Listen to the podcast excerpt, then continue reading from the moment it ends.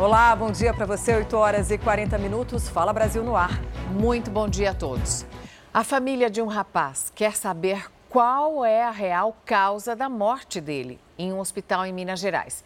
Isso porque, segundo o pai, o rapaz mal foi examinado e quando ele deveria ter passado por uma tomografia, uma médica teria dito que esse exame deveria ter sido feito num zoológico, porque o paciente era obeso. Amigos e parentes estavam tristes e indignados com a morte de Guilherme de Paula Ferreira, de 29 anos. É difícil ter palavras. Meu filho está aqui, atrás de mim, dentro de uma, do carro funerário. Depois de nove dias internado em uma UPA e no Hospital Regional de Betim, Guilherme não resistiu. No atestado de óbito, as causas da morte foram sepse, meningite e obesidade. Mas a família não entende como os médicos chegaram a essa conclusão sem ter feito nenhum exame no paciente. Uma infecção no sangue, pode ser uma meningite, pode ser um AVC, então tudo pode ser. Segundo a família, Guilherme passou mal em casa. Foi levado para uma UPA em uma ambulância do SAMU. Estava lúcido, conversando e chegou a fazer uma chamada de vídeo com o sobrinho de 7 anos. Mas em menos de 24 horas piorou teve que ser entubado e transferido para o hospital. Na semana passada, nós estivemos com Evandro na porta do Hospital Regional de Betim. O motivo era a recusa da unidade em fazer uma tomografia em Guilherme por causa do peso dele. Numa conversa gravada, uma médica chegou a dizer que o exame só poderia ser feito no zoológico. Desculpa o jeito de falar, mas assim, o único lugar que consegue fazer tomografia no paciente em torno de 200 quilos é no zoológico. A diretora técnica do hospital explicou que o tomógrafo tinha capacidade para realizar o exame no paciente, mas que o procedimento não foi feito porque o estado de saúde dele era muito grave. A gente precisa primeiro conseguir estabilizar ele do ponto de vista clínico, para aí sim conseguir conduzir ele até o aparelho e realizar o exame. A pessoa que nos passou a informação na terça-feira que o meu filho para fazer o exame nele, pelo tamanho dele, que seria só no zoológico, um registro desse, do médico desse, teria que ser caçado. Com certeza, falta de humanidade, além de tudo, de educação, né?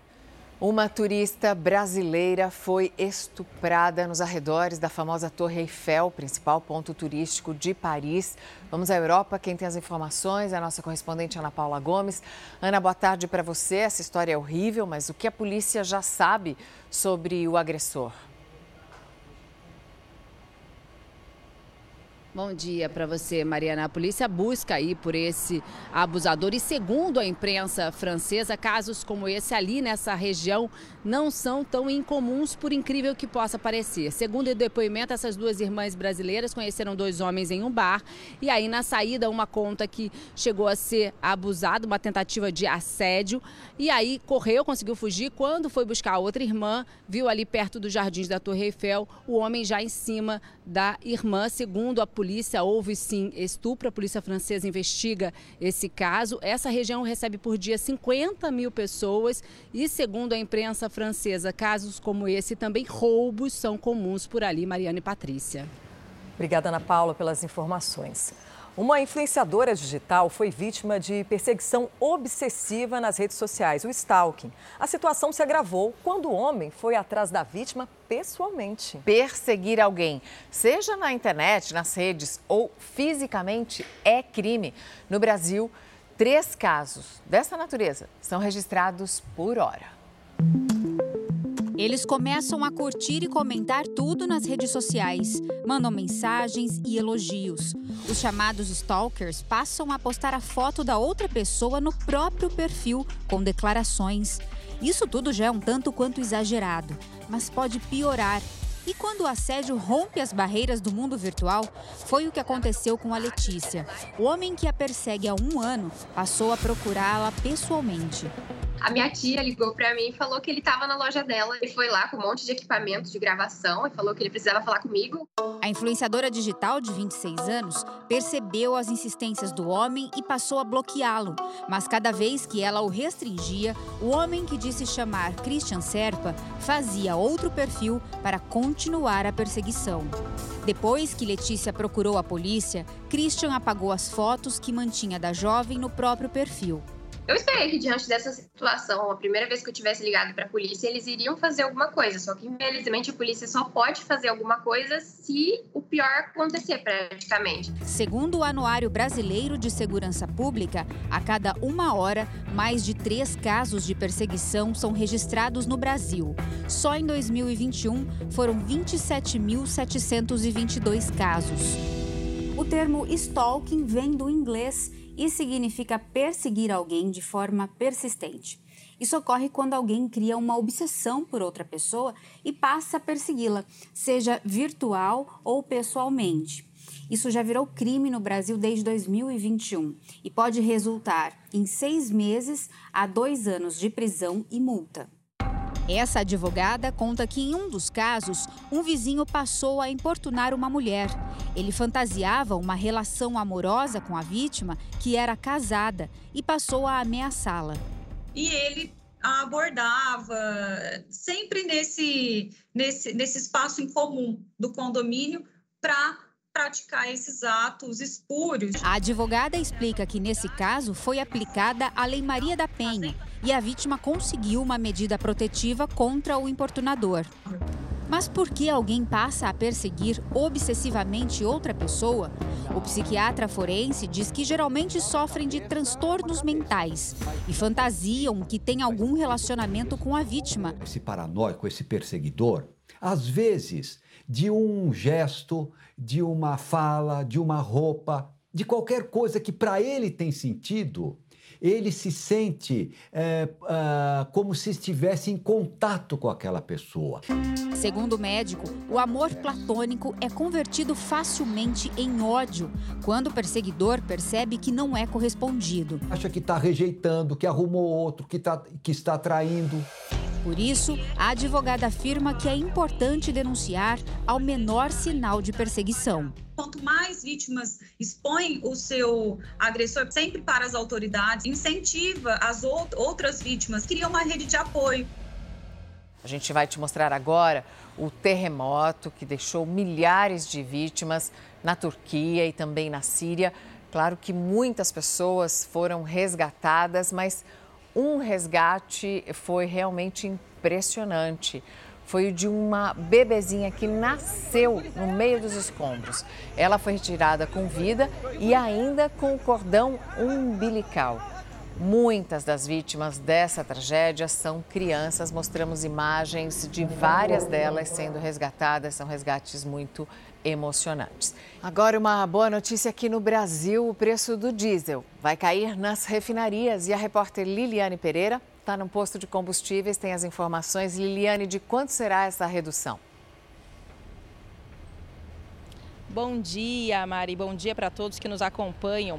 Olha, essa redução aí vai chegar perto dos 40 centavos. Caso realmente seja efetivada, aqui no Rio Grande do Sul, a média do litro do diesel vai ficar em R$ 5,82. Aqui neste posto onde nós estamos agora, o preço ainda está em R$ 6,44. Mas com a redução, poderá chegar a R$ 5,87. Esse número é baseado na pesquisa da Agência Nacional do Petróleo. E se realmente acontecer, vai ser a primeira vez desde março de 2022 que o valor do litro do diesel vai custar menos de R$ 6,00 aqui no Rio Grande do Sul.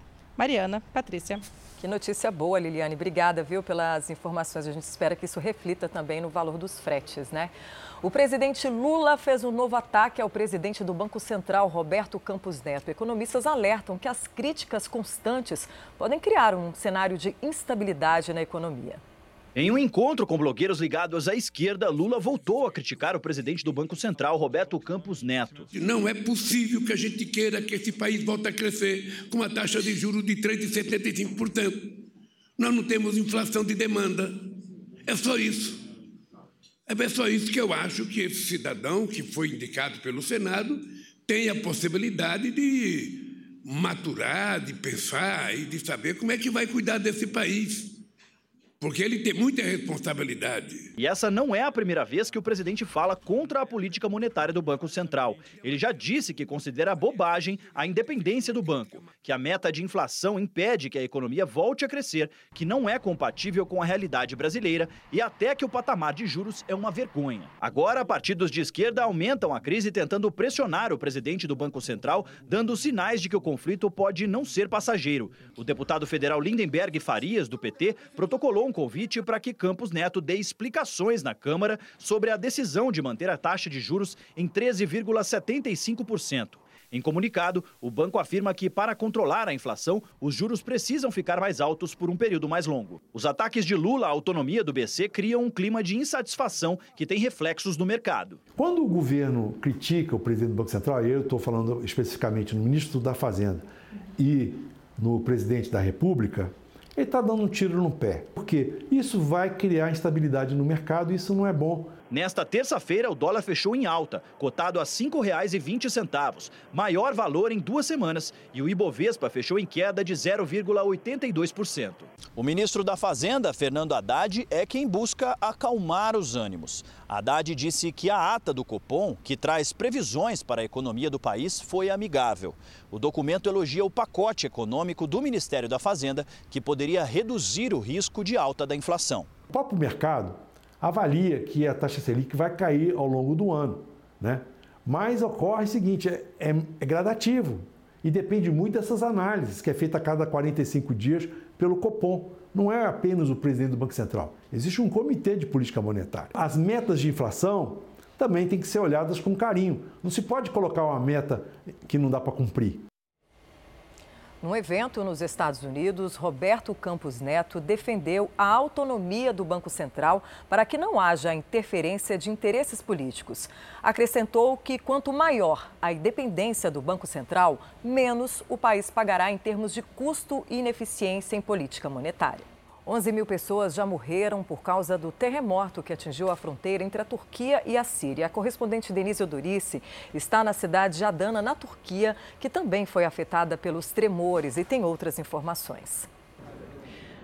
Olá, bom dia a todos. A situação continua crítica por aqui. Passadas mais de 48 horas dos primeiros tremores, a chance de encontrar sobreviventes diminui, mas as equipes de resgate não descansam enquanto houver sinal de vida. Qualquer sobrevivente encontrado agora já é considerado um milagre. Aqui em Adana, as equipes tentam encontrar uma pessoa que teria pedido socorro por uma mensagem no celular. Segundo a Organização Mundial da Saúde, o número de mortos pode ser oito vezes maior do que o balanço atual e pelo menos 45 países já ofereceram ajuda. Hoje, os Estados Unidos confirmaram a chegada de duas equipes de emergência à Turquia e também trabalham com ONGs locais na Síria para socorrer as vítimas. Eu volto com vocês no estúdio, Patrícia e Mariana. Obrigada, Denise. Um levantamento da USP que você vê agora em primeira mão revela a enorme desigualdade na distribuição de médicos por todo o país. Os moradores do Norte e do Nordeste são os que mais sofrem. A dona Helena, de 78 anos, está voltando para casa depois de ficar quase duas semanas internada em São Paulo.